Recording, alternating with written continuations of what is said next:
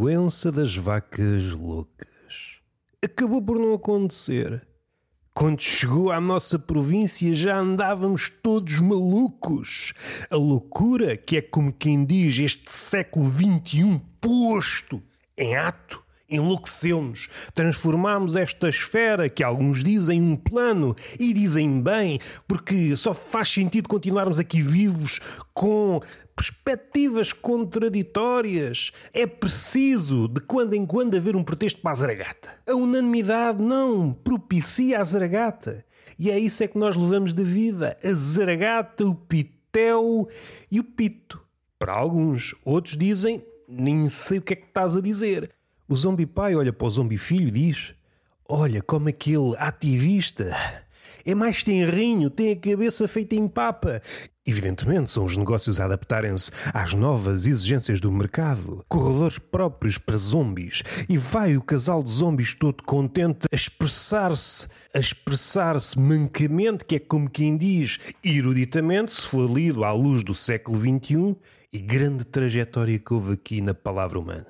Antes era dado ao homem passear-se barrocamente pelas suas dúvidas e desembocámos aqui, com ou sem loucura, haja ou não vontade de comer um cérebro.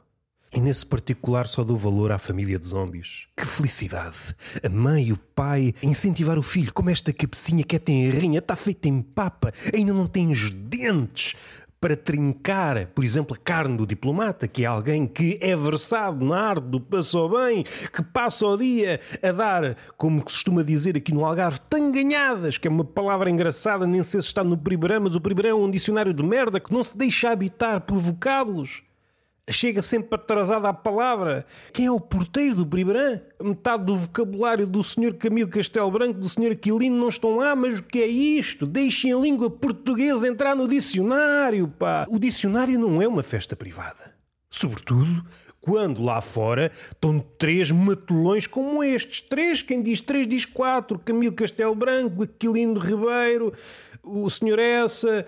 O Fernando Pessoa já é mais mastigável o Gil Vicente, figuras dessas que andaram para aí a disparar vocábulos. E até podíamos pôr aqui um estrangeiro nesta festa, o Sr. Rabelais, que foi o primeiro a juntar duas palavras. No fim de contas, o Sr. Rabelais levou a liberdade até às últimas consequências. Eu não me cocoro, eu não me ajoelho diante das vossas regras. O meu mundo é outro. O meu mundo começa no vosso, mas vai até o caralhinho que o foda. Ah, pois é. Mas o senhor diplomata, profissão que nós queremos para os nossos filhos ou para os nossos cães ou para as pessoas que nós gostamos, porque o filho e o cão atualmente são sinónimos. E quem sou eu para contrariar? E mesmo linguistas já têm algum temor quando tentam fazer essa distinção. Eu não quero arranjar problemas em casa se é assim, é assim. É o cão, é o periquito, todos os animais são filhos. E isto parecia uma ligação ternurenta, aquela famosa palavra que já foi usada até à náusea.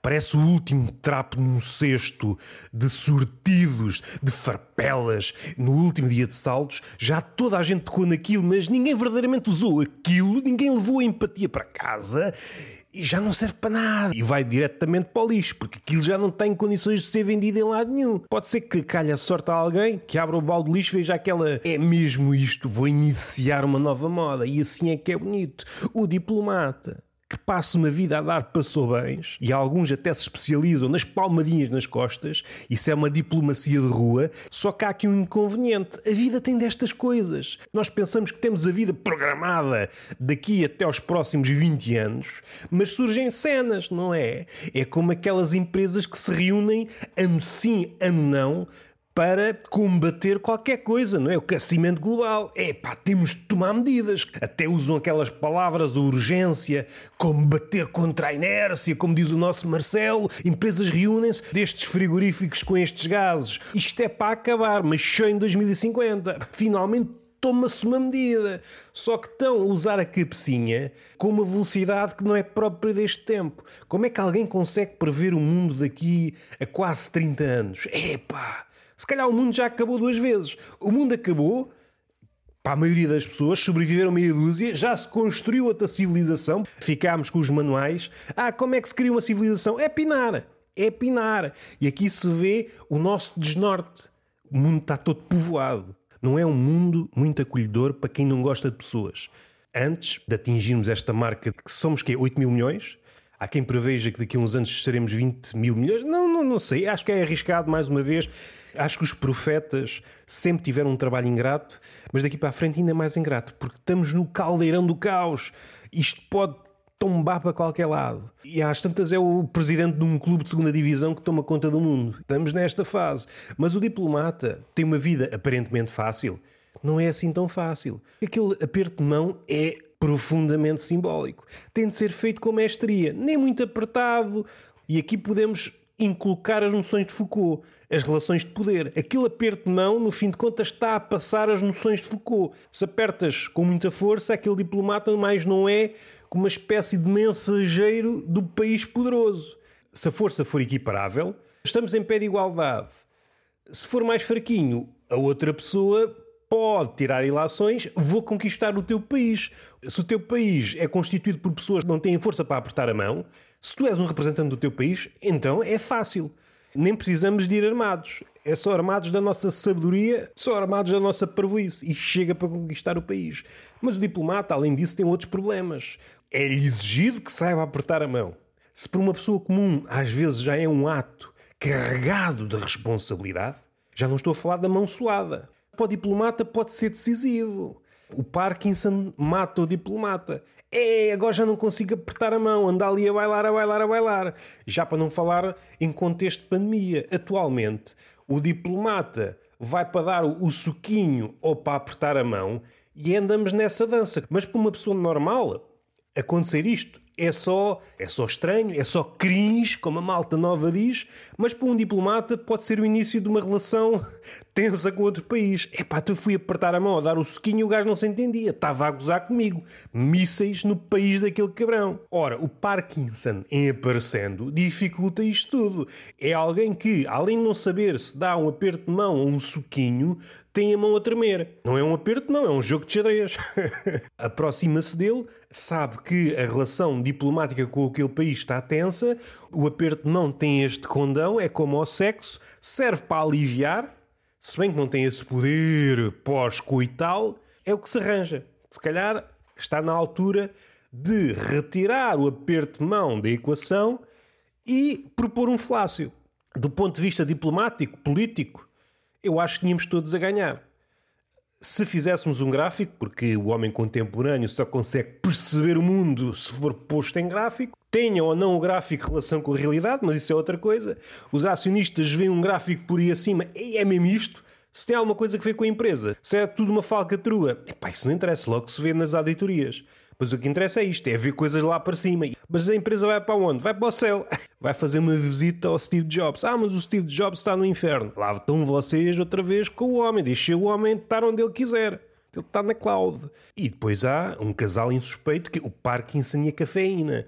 O café, no fim de contas, a partir de um certo momento é Parkinson três cafés e fico com Parkinson. Há pessoas mais resistentes. Há pessoas que eu já vi beberem 15 cafés e é como se nada fosse. Essas pessoas, enfim, são cadáveres adiados, como disse o nosso poeta, são cadáveres em negação. Tu és imune ao café, isso devia ser um superpoder. Suspeito que há terroristas com alguma imaginação, vamos fazer com que ele conte a cena. Ah, não temos soro da verdade. Espeta-lhe cafés no bucho. Há um ponto a partir do qual ele tem de falar, fica com boa energia. O meu limite são três cafés, aí ganho Parkinson e já não consigo apertar a mão a ninguém. Fico todo a tremer. É um belo casal. Cafeína, Parkinson.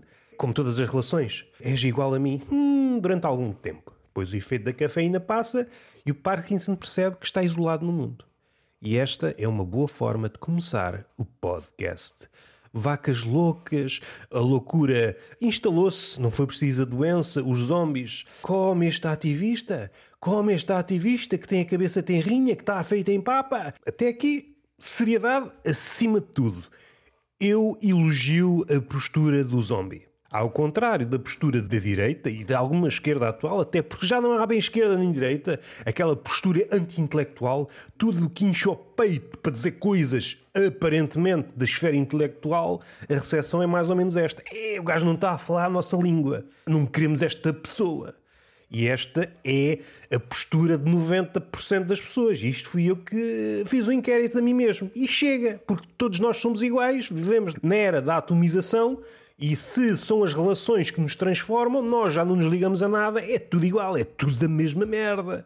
E como eu disse no podcast de Peixe Fresco, a não ser a merda, nada medra nesta merda de país. Não vou repetir, porque caso contrário tropeço mas ao contrário do senhor poeta António Ramos Rosa, se a memória não falha, num tropeço de ternura, ele era Não Podemos Adiar o Coração. Que é uma coisa bonita, fica bem em poema. Agora, se for o vosso cardiologista a dizer isto, ui, é life-changing. Como diz um português imigrado na Suíça. Só para fechar esta ideia, depende muito de quem diz determinada coisa. É um poeta belo, espetacular, nem sequer percebemos palavrinhas saídas da boca do poeta, se formos uma pessoa minimamente instruída, nós até damos dois passos atrás. Aquilo que se diz nas esferas eruditas, o distanciamento crítico. Dois, dois passos atrás. Estou constantemente a fazer distanciamentos críticos. Se eu sair deste casulo de pretenciosismo, o que eu estou a fazer é um distanciamento de caguinchas. É exatamente a mesma coisa. Para quem está de fora, vê um distanciamento crítico, deu dois passos atrás, amando de certas ideias que andam para aí, mesmo do humor, e precisa distanciar, dar dois passos atrás, e depois ao lado está o Caguinchas que tem medo da situação e dá dois passos atrás. Bem vistas as coisas, não há diferença nenhuma. Há a ver é o depois. Só que o depois leva muito tempo e nós já estamos com a cabeça noutra coisa. Por isso o depois não existe nesta era, pá. O depois é o outro agora. Nós não conseguimos estabelecer uma relação com o antes e o depois. Isso foi no século, não sei, pá, que eu também não estudo história. Estamos num constante agora. E o que é que eu ia dizer? Certamente não fazia sentido a fazer apologia ao zombie. Há muitas séries, muitos filmes cujo intuito é dar tiros, mandar chumbo. É chumbo no cu do zombie, chumbo na cabeça do zombie, machadadas no zombie e não há um ativista do zombie. Cá estou eu. Ao contrário da maioria das pessoas, é alguém que dá valor ao cérebro. E isto é suficiente para manter uma conversa. Ah, ele fala, ah, pronto. Noutra altura eu diria, não é suficiente para encetar um diálogo. Mas vocês já viram a maioria das pessoas que falam hoje em dia? É tipo, imagina basicamente, qual é a diferença entre um ah, e um imagina tipo basicamente demasiado? É exatamente a mesma coisa. Eu prefiro estas pessoas, vá, entre aspas, dão valor ao cérebro. Temos um ponto de contacto. Só me entristece é se o zombie vier direito a mim e depois fizer uma fífia. Quer dizer que eu não tenho miolo. Isso magoa-me, pá. No fim de contas, os pombos também são zombies. Uma pessoa atira-lhe miolo e eles comem. Se bem que é miolo de pão. No fim de contas, o pombo é um zombie alentejano. É isso mesmo. Eu, enquanto alentejano, se calhar também sou zombie. Atiram-me miolo, lá vou eu. Dê-me pão, dê-me miolo. Eu quero é ser instruído. Aliás, regressamos a uma ideia dos antigos gregos. Eu quero ser instruído na pança. o que interessa é o estômago. Tudo o resto são ficções. Para fechar a ideia, apologia ao zombie. Alguém que persegue um cérebro tem tudo de mim. Ah, mas este rapaz está com o cérebro feito em papa. Vai fazer novamente figura de parvo? Sim. Equipa que se ganha não se mexe. Vamos ser amigos. Eu não burlo ninguém. Este paleio não tem esse condão. Este paleio é apenas um espreguiçar-se na língua portuguesa. Vamos por aí, sem qualquer intenção. Há aqui uma coisa que nós temos de dizer, se não for hoje, é no outro dia, que é máximo esforço, mínimo.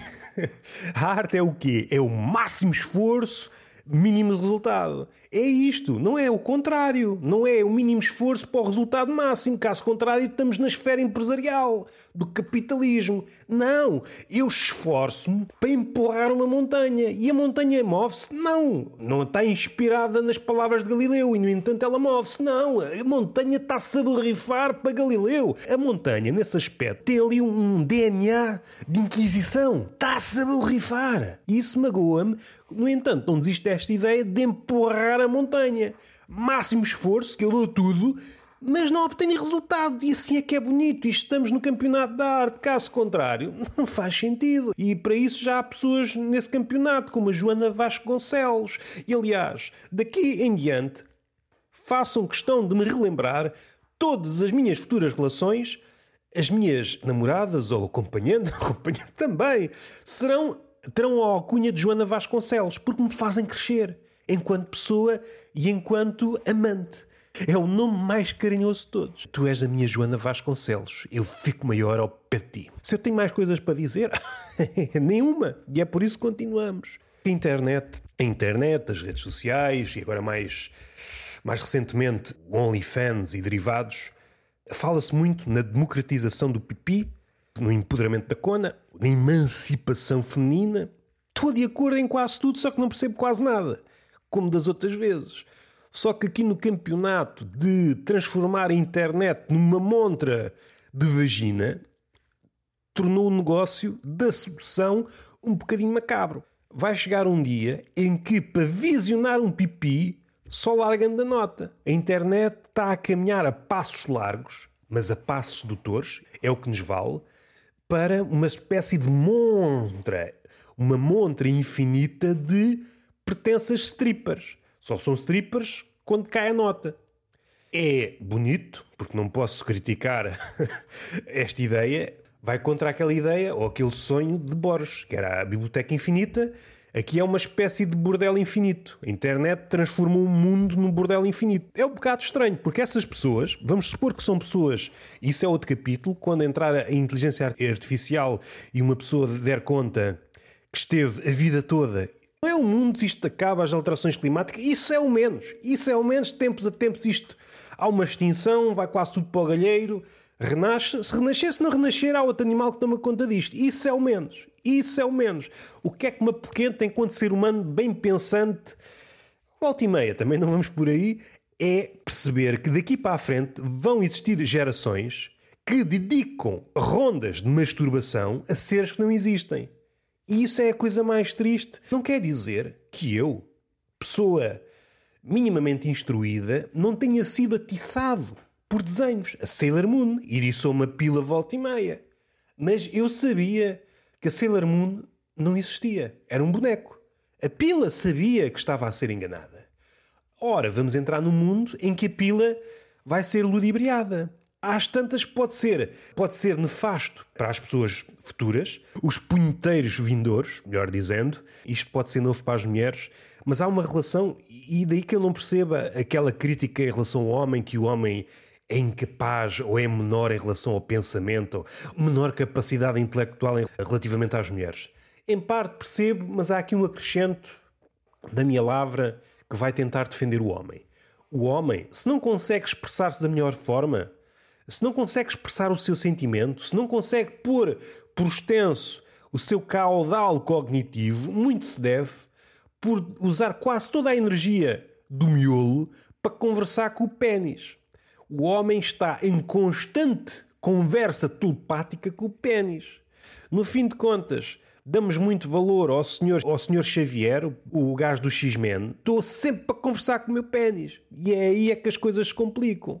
Porque vai chegar um dia em que eu me dou conta que fui enganado. Eu não, mas um eu futuro. Um futuro Roberto, uma reencarnação que dedicou centenas de punhetas a figuras que não existem e o pênis dá-se conta disto. Quer dizer que fui enganado. E então, além de eu ter que frequentar um terapeuta, o pênis terá de frequentar outro terapeuta, porque são outras coisas. O pênis está imbuído de uma certa ideia romântica. Se o pênis é um romântico, é o último dos românticos, porque consegue ver beleza onde os olhos não veem.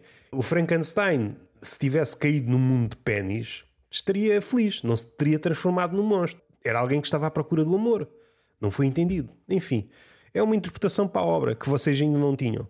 Precisaremos de uma espécie de de psicólogo para pênis. O pênis está imbuído desta ideia de que é uma espécie de detector consegue fazer a, destrinça entre o bom e o mau, entre o verdadeiro e o falso. Se bem que o falso aqui já entrou o silicone, mas vá, vamos dar essa à bébia. Não vai ser fácil para o pênis. E isto tudo para dizer o quê? É que a internet, as redes sociais, o OnlyFans transformaram o mercado da sedução numa espécie de especulação do pipi. O pipi faz-se cobrar e depois é muito difícil para o mundo real conseguir competir. Para alguém que não tem, não tem esse dinheiro para competir eu tenho de ir ao padre primeiro para saber se posso, não é? Porque não dá, ah, não aconselho, não aconselha, mas isso não é pecado. Estamos a ver imagens, isto, nada disto existe. Não vamos por aí, já falei demais. E Camões, que era Camões, despachou o escorbuto em duas estrofes e nós andamos para aqui a falar de fruta e continuamos com o escorbuto. E no dia apanhei uma desilusão, falando de fruta. Eu não sou um perito em fruta, não tenho aqueles tiques de velho ou de pessoa mais, pessoa mais madura que dá aqueles piparotes na fruta. E consoante o barulho que a fruta devolve, sabe se está madura ou não. E para mim isto é magia. Se realmente houver aqui um fundamento científico, consoante o som, a pessoa consegue aferir, não, este som não, este som está desafinado e não está maduro, está verde. Há pessoas que aprenderam música a dar piparotes em melancias e melões. Outro tema, nós damos piparotes a coisas realmente, não damos piparotes em, em limões, não damos piparotes em maçãs. O fruto tem de ter uma certa dimensão, ah, isto agora já merece um piparote. Já agora deixo esta pergunta: em que frutos ou fruta vocês dão piparotes? Eu só dou piparotes, espero não me estar a enganar. Ok, já dei um piparote numa berinjela, não é bem um fruto, mas é grande. Já dei um piparote num pepino? Não, acho que ainda não dei. Basicamente é melancia e melão. Sou quase como que obrigado, mesmo que não compre. Se eu estiver a passar na zona da, da fruta, no hipermercado, vejo uma melancia e um melão, vou lá dar um piparote. Nem é para comprar ou não, é só pelo gosto de dar piparotes. Eu acho que há aqui uma certa felicidade em dar piparotes na fruta. Daí para a frente, tentar extrair daí algum conhecimento. Eu não quero estar aqui a ofender os executantes de piparotes. Porque há o piparote que sai da esfera da fruta, é que é uma coisa que já não se usa muito, dar piparotes, por exemplo, nas orelhas das crianças. Quanto a mim se perdeu. Era quase como jogar ao Berlim. Havia pessoas que jogavam ao Berlim na mesma posição em que se dá um piparote. E às tantas já não sabia se estava a jogar Berlim, se estava a dar carolos nas orelhas dos putos. Enfim, coisas que se perdem. Isto é um mundo é agreste para tudo. É agreste para, para o amor e é agreste para o piparote. Gostava que vocês me dissessem se usam piparote. Isso resulta. É pá! A partir do momento que comecei a usar piparote, nunca mais fui enganado na fruta. Nós somos enganados em todo o lado. Seja na praça, seja na praça melhor porque há um contacto direto com alguém. Esta fruta está boa e a pessoa nunca vai dizer, raramente diz, não, isto não é nada. Recordo-me disso, não há muito tempo, talvez uns 10 anos, uma coisa assim. Ou se realmente a fruta ou o peixe, compreendes isto? A própria pessoa que vendia aquilo, se fosse alvo de uma pergunta, ela dizia a verdade. Hoje em dia ninguém diz a verdade. A coisa pode estar toda podre e às tantas é Konami, para fazer uma referência ao sketch dos Gato Fedorento. É tudo a melhor coisa de sempre. Porra! Parece que estou numa livraria, todos os livros, uma cinta à volta a dizer livro do ano. E vocês reparam, e caraças, 300 livros do ano, estamos mesmo bons. Este século XXI é só génios. No ano seguinte já ninguém se lembra de nada daquilo. Voltando um bocadinho atrás, dão piparotes. Eu gosto de dar piparotes. Não é o piparote que me faz escolher a fruta, não estudei até aí. Às tantas tenho que fazer um workshop de piparotes não ficava mal. Um workshop de piparote, descubra se a fruta está madura ou não, não se deixe enganar, porque fruta é vida e se for pai, você quer a melhor fruta para o seu filho. e isto pode ser lido de tanta maneira que até dá, dá pena, mas também dá regozijo. Às vezes são as duas coisas, dá regozijo e pena. E essa é uma das razões pelas quais Icar caiu. Tentou voar só com pena, não tentou voar com regozijo. E depois caiu e o pai, o Dédalo, que é um sinónimo para labirinto, vais a caminho do sol. Pá, não é por aí. não é por aí. Só com penas e cera e o caraças, além de morrer um filho, há outro mito. Está aqui uma coisa esperta. Dédalo, que foi o construtor do labirinto de Creta, no centro do qual estava o senhor Minotauro. Minotauro, antropófago, só comia carne humana, Qualquer dia fazemos aqui um encadeamento, já fizemos uma vez com a cabeça de Medusa, fizemos aqui um encadeamento de 7 ou 8 mitos e ainda podíamos ter feito mais. Como é que eu ia dizer? Até faz sentido pegarmos outra vez no mito de Medusa, Medusa, pegas, fonte, tá, tá, tá, tá, tá, tal. Não, não vou por aí. Não vou por aí, se não às tantas perco-me em divagações. Resumidamente, é que o medo não tem apenas uma leitura. Além de nos paralisar, também pode ser o rastilho de uma metamorfose. E é preciso não descurar esta segunda hipótese. Caso contrário, estamos um bocado miúpes na situação. Camões, que era Camões, Camões só tinha um olho para mim. Suspeito que não me viu. Ele no fim só queria ser pirata, perder um olho. Com um olho safa-se bem. Era meio profeta. Camões foi o primeiro Salman Rushdie. Não, estou a brincar. Houve facadas também no olho do olho de Camões. Eu por acaso não me recordo. Há aqui algumas histórias à volta disso, mas qual é a história mais confiável? Tenho de explorar isso. O pior das pessoas dá gosto, como eu disse logo no início. Ser o pior das pessoas, epá, nem sequer aqueles indivíduos que dizem epá, o melhor das pessoas fascina-me. não me fascina nada, pá. Nem dá para escrever um poema. Nem vou por aí que ainda me quer chatear. O melhor das pessoas aborrece-me, entedia-me, quase que morro de tédio, literalmente. Causa da morte, tédio. Ouvi tantos clichês, há aquele bingo de clichês que, como é que eu ia dizer sem parecer estúpido? É é impossível. Se há um critério que eu uso para o afastamento em relação a alguma obra de arte, seja música, seja comédia, seja, seja é quando eu vejo um carrossel ou um bingo de clichês. Um inventário de clichês. Nem digo, nem vou adjetivar. Mas é o que me afasta. Os homens bonitos e inteligentes são assambarcadores pipi. Espero que o governo crie medidas para travar este tato humano. Mais humanidade na partilha do pipi. Se houve discursos à volta das latas de atum e do papel higiênico, faz favor, um político que chega à frente e diga: Meus amigos bonitos, faz favor não assambarcar o pipi. Enfim, era só isto que eu queria dizer. Ao contrário de mim, o Virgem é categórico. Diz tudo sem tirar nem pôr. É, está feito. Beijinho na boca, palmada pedagógica numa das nádegas. Entretanto, saíram episódios do Tortuga de Mentirosos, Miguel Vieira, muito fixe, peixe fresco, há de ser mais alguma coisa. E até à próxima. Gosto muito de vocês. Minto. Já gostei mais. Até à próxima.